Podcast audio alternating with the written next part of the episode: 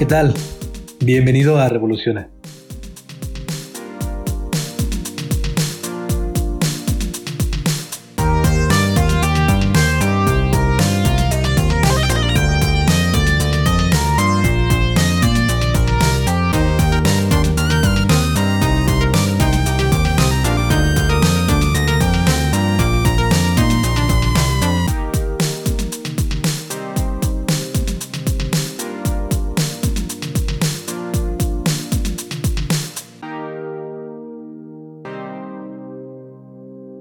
Hola, ¿qué tal? Bienvenido nuevamente a este podcast titulado Revoluciona.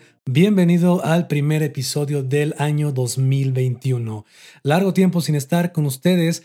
Realmente tiene casi un mes desde que sacamos el último episodio de este podcast y espero que hayas tenido un feliz año nuevo, que no te hayas atragantado intentando comerte las 12 uvas de las últimas 12 campanadas o 12 segundos del 2020 y que realmente tus propósitos en este 2021 se cumplan. Pero sobre todas las cosas deseo que el Señor haga resplandecer su rostro sobre ti y sobre los tuyos. Y aprovecho este episodio para también comentarte que empezamos el año de este lado con COVID. Realmente nos dio COVID a mi esposa y a mí. No creas que por irnos de fiesta o irresponsables. Realmente no, no sabemos cómo fue, simplemente sucedió. Y básicamente hemos estado en cuarentena desde que inició el año, desde finales de año 2020, inicios 2021, hemos estado eh, en recuperación y eso ha permitido justamente que podamos dedicarnos y dedicarme específicamente a afinar el episodio del día de hoy. Hoy estaremos hablando acerca de la vacuna contra el coronavirus y el Evangelio de Cristo. ¿Qué relación tiene la vacuna contra el COVID respecto al Evangelio de Cristo? Eh, desde el año pasado se anunció esta noticia esta ansiada noticia de que la vacuna ya iba a empezar a producirse e iba a empezar a estar disponible.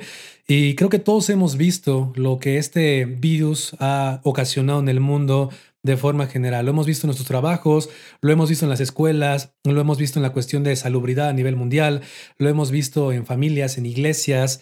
Ha sido una jornada bastante complicada. Creo que el 2020 fue una jornada bastante difícil para muchas personas que si bien les fue perdieron el empleo. Algunas personas llegaron al punto de inclusive perder la misma vida. Ha sido una jornada bastante complicada, como decía. Y bueno, este enero estamos también siendo testigos de un repunte en casos de coronavirus, al menos aquí en mi país, en México. Hemos estado viendo cómo las gráficas se están comportando a la alza justamente por la irresponsabilidad de las fiestas decembrinas. Ahí varios factores influyeron y, y bueno, aunque la vacuna está aquí, estamos todavía lidiando con los estragos que este virus ha generado y ha causado en el mundo. Y quiero arrancar este episodio planteando el panorama mundial. Obviamente lo haremos de una forma muy general, ¿verdad?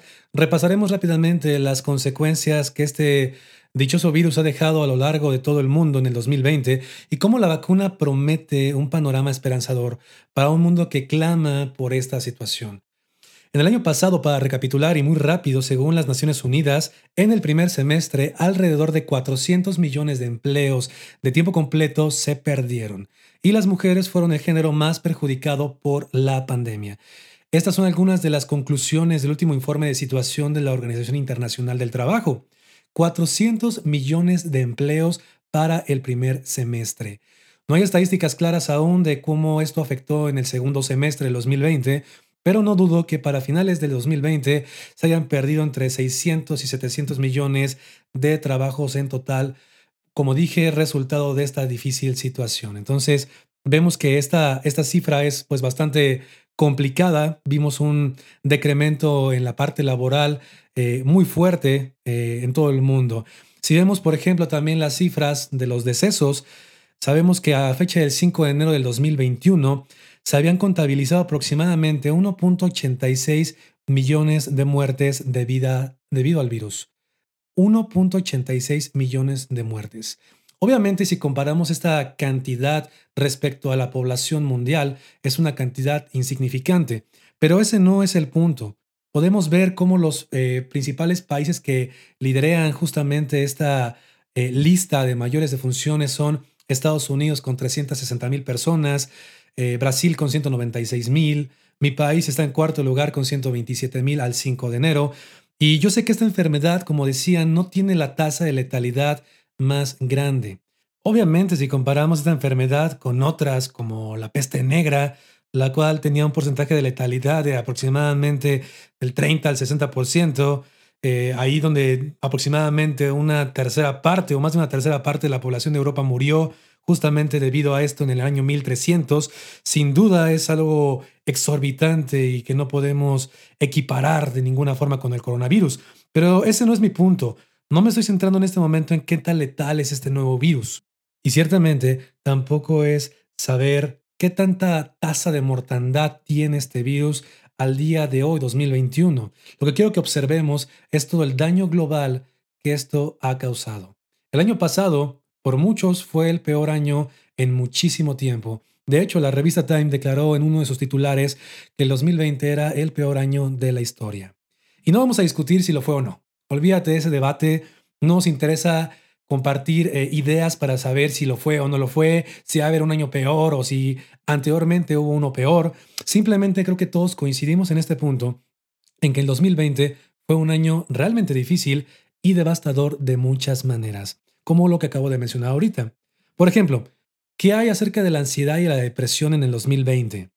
Los países de las Américas, eh, según algunos reportes, debían expandir e invertir en servicios de salud mental porque la directora de la Organización Panamericana de la Salud, Carissa Etniet, comentó que la pandemia del COVID-19 ha provocado una crisis de salud mental en nuestra región a una escala nunca antes vista. Se trata de una tormenta perfecta en todos los países, ya que vemos necesidades cada vez mayores y recursos cada vez menores para abordarlas. Es urgente, en palabras de esta doctora, el apoyo a la salud mental como un componente fundamental, como parte de la respuesta de los países a la pandemia. Entonces, creo que todos hemos sido testigos, estuve viendo las noticias que hubo un hombre que vivió en un aeropuerto por tres meses por miedo a infectarse con la pandemia. Y eso es justamente lo que ha sucedido con muchas personas a lo largo del mundo. Hemos experimentado una alza tremenda respecto a casos de depresión, de ansiedad, de, de, diferentes situaciones mentales que se han detonado, se han exponenciado a partir justamente de la pandemia. ¿Por qué? Por el miedo a contagiarse, por el miedo a morir, por el miedo a las consecuencias. Podemos poner diferentes categorías ahí. En los últimos meses, según esta doctora, se han sentido miedo a la infección o ansiedad si estamos enfermos, dolor porque seres queridos han, han muerto, han sucumbido al virus, incertidumbre sobre el futuro, ya que el trabajo y la vida como la conocíamos hasta antes del 2020, pues han sido o se han visto, mejor dicho, amenazadas, agobio por las noticias diarias, por la falta de información, eh, por la soledad, por el aislamiento, por el distanciamiento social. Y podemos agregar a la lista cada vez más y más y más detalles que esta pandemia ha ocasionado respecto a la salud mental. En el 2020 concretamente se dispararon casos de trastornos de ansiedad, depresión, violencia intrafamiliar, suicidio, etc. Y hay otras cosas de las que podríamos hablar también, en las, que, en las cuales podríamos recapitular y abundar brevemente para poder tener también este contexto, no, ir, no irnos lejos de la situación económica mundial. Sufrió una fuerte recesión el año pasado. Creo que todos los que trabajamos hemos visto una disminución en la plantilla laboral por la situación de la contingencia. Hemos visto cómo miles de empleos se han perdido, como lo que comentaba al inicio del episodio, eh, al dar de alguna forma el panorama general de la crisis pandémica. Y realmente hemos, eh, o se ha visto que la crisis del coronavirus ha sido la más profunda que se haya vivido. El Banco Mundial señaló lo siguiente a mediados del año pasado. Escucha lo siguiente. De acuerdo con la edición de junio del 2020 del informe Perspectivas Económicas Mundiales del Banco, sería la peor recesión desde la Segunda Guerra Mundial y la primera vez desde 1870 en que tantas economías experimentarían una disminución del Producto per cápita, quiere decir por mono, por cabeza, por persona. Y bueno, Llegamos a este punto donde estamos resumiendo esta cuestión de la pandemia, de los estragos que ha dejado en el mundo. Y pienso, wow, esto seguramente, espero que lo platiquemos, que se lo platiques a tus nietos, serás eh, o será parte de la historia universal y les contarás de cómo sobreviviste al 2020 Challenge, un año como dijimos desde el inicio, sin duda que será fuertemente recordado, profundamente recordado por muchas personas y lo digo de una forma dolorosa, por muchos será recordado de una forma muy dolorosa, porque hemos o han perdido personas cercanas, personas amadas, y no nada más eso, trabajos y todo lo que estuvimos platicando. Y bueno, luz al final del túnel. Terminamos el año 2020 con buenas noticias. En diciembre se anunció la noticia que da un poco de luz a la humanidad, un poco de esperanza a los trabajos, a la economía, a la cuestión mental, a la salud. Realmente una noticia esperanzadora donde la vacuna contra el coronavirus fue finalmente aprobada. Se están empezando, o se empezaron, mejor dicho, desde diciembre a producir y a distribuir lotes completos de vacunas de diferentes marcas con diferentes porcentajes de efectividad, pero el punto es vacunar a la población mundial para que esté protegida con este o para esté protegida contra este nuevo virus. Se está buscando el anhelado retorno a la normalidad a la normalidad mundial que solíamos conocer hasta antes del 2020. Este 2021 es un año de esperanza, de que las cosas poco a poco empiecen a regresar a la normalidad que solíamos conocer. Y bueno, tú puedes preguntar hasta este punto, ¿eso qué rayos tiene que ver con el Evangelio? ¿Qué rayos tiene que ver la vacuna y el coronavirus con Cristo? No veo la relación. Bueno, déjame explicarte. El Evangelio, por definición de la palabra, significa buenas nuevas o buenas noticias. Y estarás de acuerdo que para que haya una buena noticia, necesariamente tiene que haber una mala. Muchos se alarman del coronavirus hasta el punto de que básicamente han hecho barricadas en sus casas. Literalmente no salen ni a regar las plantas. Viven inmersos en un miedo profundo por la enfermedad. Tienen miedo a hacer los siguientes, no quieren contagiarse, no quieren morir, no quieren las consecuencias de la enfermedad, pero no nos hemos dado cuenta como humanidad que vivimos en una epidemia peor de la que nadie habla y a la que estamos tan habituados que la vemos normal. Y la realidad es que la humanidad está en una condición muchísimo peor. Cada vez es más normal, y tristemente lo digo, escuchar de casos de violaciones, de fraudes, de robos, de secuestros, de maldad en general. Escuchas casos de familias deshechas por infidelidades, por traiciones, por violaciones. Bueno, ya hay hasta repertorio para los próximos cinco, las cinco temporadas de La Rosa de Guadalupe o Mujer Casos de la Vida Real, imagina eso. Y hoy en día vivimos en tiempos peligrosos. Las personas cada vez se aman más a sí mismas. Es increíble que al menos aquí en mi país, no sé cómo está la situación en tu país, un tanque de oxígeno que hasta hace unos meses se rentaba en 4 mil, 5 mil pesos en mi país, el equivalente a 200 dólares, ahorita las personas por la situación de contingencia están aprovechándose y rentándolo hasta en 12 mil pesos, lo equivalente a 600 dólares. Y la lección que aprendemos es que donde hay desgracia, el humano siempre ve una oportunidad realmente demostramos que no nos importan los demás. No hay ninguna clase de afecto natural hacia nuestro prójimo. Nos amamos por encima de los demás y creemos tontamente que eso está bien. Eso no es inteligencia y no es saber hacer negocios ni aprovechar las oportunidades que te da la vida. Eso es egoísmo al 100% y solamente por darte un ejemplo. Pero eso no debería sorprendernos porque esa es justamente nuestra verdadera cara. Esa es nuestra verdadera condición. El problema, mi amigo, es que estamos tan habituados a ver lo que está mal, a pensar lo que está mal, a decir lo que está mal, que ya no lo vemos así, mal. Lo peor es que nos tratamos de convencer, nos queremos convencer de que no somos tan malos, o sea, todo el mundo lo hace, ¿no? Si yo lo hago, lo hace el vecino, ¿por qué no lo voy a hacer yo? Si lo hace mi papá, ¿por qué no lo voy a hacer yo? Todo el mundo lo hace, es normal, ¿no? El hombre que golpea a su mujer se quiere convencer de que ella se lo merece, de que ella lo provocó. El que roba se quiere convencer de que lo hace por necesidad. El que miente se quiere convencer de que son mentiras blancas, que hay peores clases de mentiras. El que engaña a otra persona de que todo el mundo lo hace. Así es como vivimos, mi amigo, el día de hoy. Y toda la vida hemos demostrado que esa es la clase de forma de vida que tenemos. Esta es justamente la clase de virus que todas las personas tenemos. Estamos infectados. Aunque intentáramos hacer lo correcto, porque sabemos lo que está bien, no lo hacemos. Nos encanta excusar nuestra maldad, o mejor dicho, llamémosle por su nombre, nos encanta excusar nuestro pecado. La diferencia aquí es que este virus, a diferencia del coronavirus, tiene una tasa de letalidad del 100%. Nadie se escapa del resultado de estar infectado y no contar con la cura. La consecuencia, mi amigo, es una muerte eterna. Y bueno, para todo esto, ¿qué es la muerte eterna? La muerte eterna no es que tu cuerpo se quede en descomposición en la tierra una vez que mueras, ni tampoco que regreses al polvo del cual saliste y listo, se acabó. No, la muerte eterna es la consecuencia de nuestra condición pecaminosa final. De forma general acabo de darte varios ejemplos de cómo fallamos en hacer lo que es correcto, incluso de forma intencional, porque sabiendo hacer lo que es bueno no lo hacemos, y eso es evidentemente un pecado. Todos estamos en ese barco, mi estimado amigo. Nadie se libra de estar en esa tripulación. Y el resultado final es justamente lo que un mundo que le ha dado la espalda a su creador desea con todo su corazón, la separación eterna de Dios. Esa es la condenación justa que toda persona recibirá por no alcanzar la medida que Dios ha establecido. Esa es la retribución justa divina por haber abandonado a Dios.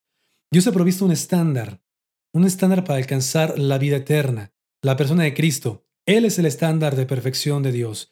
La pregunta es para ti y para mí, comparados con Cristo, ¿qué tan buenos somos? Creo que si somos sinceros, todos responderíamos que nos quedamos evidentemente muy cortos respecto a la persona de Jesús. Y ese es justamente el tema. Si nos quedamos tan cortos de ese estándar de perfección moral, puro, divino, entonces ¿qué esperanza tenemos?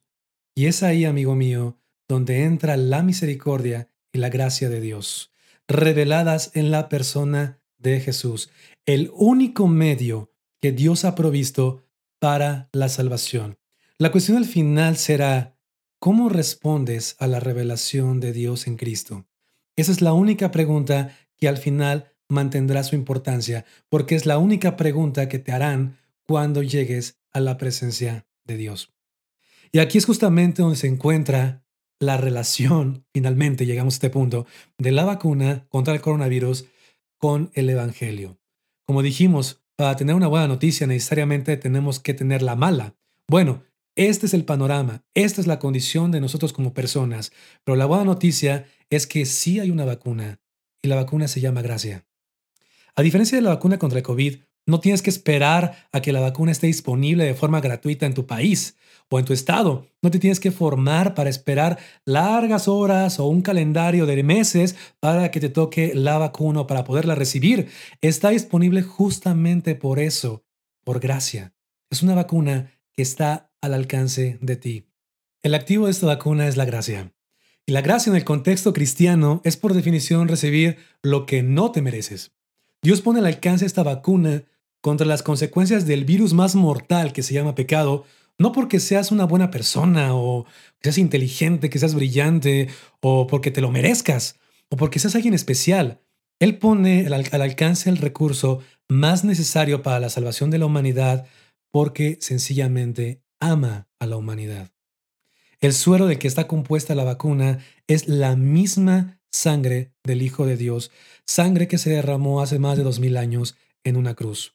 Ese es el precio de una vacuna que tiene todo el potencial de alcanzar a toda persona que despierte a su condición actual y decida recibir gratuitamente la vacuna con el medio que Dios ha dispuesto para salvación y sanidad eterna. Pero hay una condición, amigo, para recibir esta vacuna. Tienes que reconocer que estás enfermo. Así como cuando una persona va al médico cuando entiende y reconoce su condición de enfermedad, de la misma manera, para poder recibir esta vacuna, tienes que reconocer que estás enfermo. Concreta literalmente que cada día te acercas más a una muerte eterna. Esta es la única cura aprobada contra una muerte eterna. No hay otro remedio que contenga el activo que destruye esta clase de virus. No la puedes pagar ciertamente porque no te alcanzaría. No la puedes conseguir en un mercado negro porque el único distribuidor es Dios. No la puedes negociar de otra forma, no la puedes intercambiar por buenas acciones, por buenas obras, por darle de comer a los pobres, por darle de comer a los perritos de la calle. No puedes cambiarla, ni canjearla, ni negociarla de ninguna otra forma. El único medio es reconociendo tu condición de pecado, viniendo a Dios y como resultado dándole un giro a tu manera de vivir. El coronavirus nos ha mostrado qué tan vulnerables somos, ¿sabes? Qué tan insignificantes y qué tan frágiles somos. Este virus no respeta edades, no respeta si tienes una excelente condición física, si la medicina es buena, porque de hecho ni siquiera hay una cura para la enfermedad, no respeta tu clase social, no respeta tu condición política, no respeta tu estado marital, absolutamente nada de eso. Cualquiera puede adquirir la enfermedad y morir. Creo que eso es lo que justamente nos ha demostrado este virus, cómo nuestra condición frágil es como literalmente un suspiro. En un momento estamos y en otro ya no. Lo más absurdo ante la evidencia empírica, mi amigo, es que pienses que te puedes librar o que eres invencible. Eso es lo que muchas personas creyeron con esta pandemia del coronavirus. Muchas personas no hicieron caso a las recomendaciones de salubridad ni fueron prudentes porque pensaron que eso era una mentira a uno o que no les iba a afectar a ellos. Siempre pensamos eso, pensamos que somos invencibles, que no nos va a tocar, que eso no nos va a pasar a nosotros. Sin embargo, quiero que reflexiones profundamente en esto porque la evidencia empírica muestra que todas las personas mueren. Todos vamos a morir. La pregunta es, ¿en qué términos vas a estar con Dios cuando eso suceda? ¿Estarás vacunado contra este virus llamado pecado que produce una muerte eterna? El COVID va a pasar. Probablemente en unos años, mi amigo, lo recordemos, sí, con un sabor amargo como parte de la historia, la contemos a nuestros nietos como parte de anécdotas de vida, pero nuestra condición, mi amigo, seguirá ahí. Nuestra condición de pecado sigue ahí y seguirá siendo exactamente la misma al día de hoy hasta que no estemos vacunados contra este virus que sí es 100% letal. ¿Por qué esperar a que otra situación como el coronavirus llegue al mundo para demostrarnos y darnos cuenta qué tan frágiles somos? Hoy, mi amigo, es un buen día para vacunarse. Es un buen día para la salvación. La vacuna ha sido provista por parte de Dios. La pregunta, como siempre, es, ¿Qué esperas? ¿Qué vas a hacer al respecto? Tus decisiones terrenales tienen consecuencias eternas, no olvides eso. Y bueno, hasta aquí dejaremos el episodio del día de hoy de Revoluciona. Espero que haya sido de bendición para tu vida y que puedas entender la relación del Evangelio con la vacuna contra el coronavirus y que decidas vacunarte contra el virus más mortal con el que la humanidad se enfrenta, porque es la única esperanza para una vida eterna. Espero tenerte por aquí en el próximo episodio de Revoluciona y hasta entonces, paz.